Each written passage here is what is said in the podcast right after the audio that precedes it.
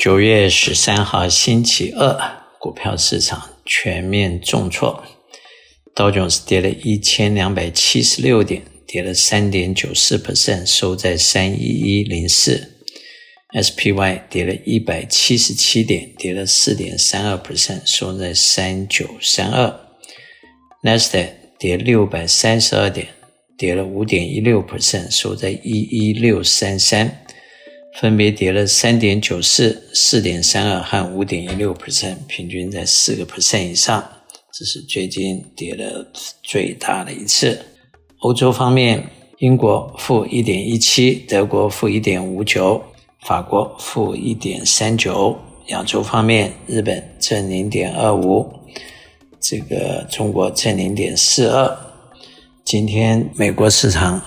还有这场重挫的主要的原因就是美国的 CPI 就是通货膨胀指数出来了八点三，比上个月的八点五只降了零点二，代表通货膨胀不会很快的消失，长期的这个通货膨胀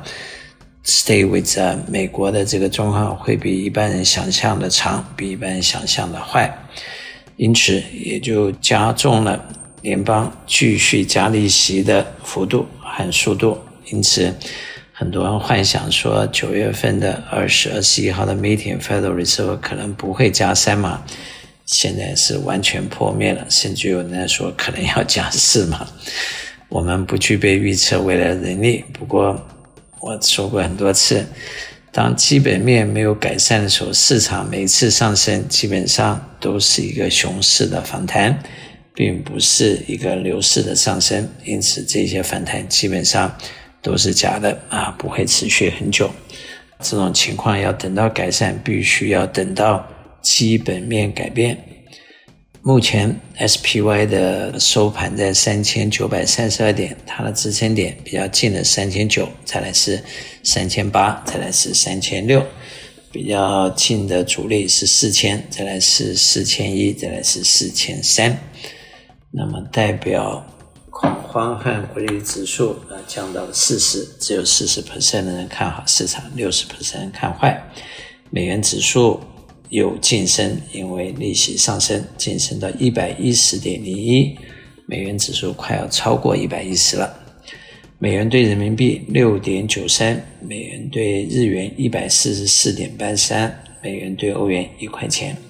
两年的债券已经升到了三点七六，昨天还在三点五四。五年的债券三点五八，十年三点四一，三十年三点四九。两年的这个最高是一个倒挂的现象。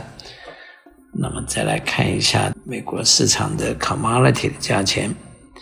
这个虽然在八月份石油的价格是下降的，从九十四块降到八十四，大约降了 ten percent。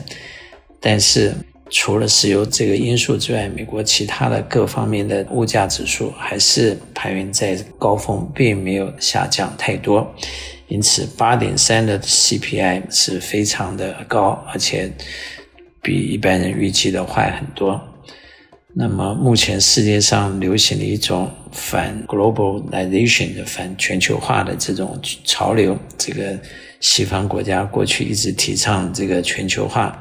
现在因为中国的崛起，还有印度啊、亚洲国家崛起，所以变得对西方国家不利了。现在反对全球化，但是反对全球化的这个分工的这种经济体系，势必就会增加各种物品的成本，增加各种物品的价格。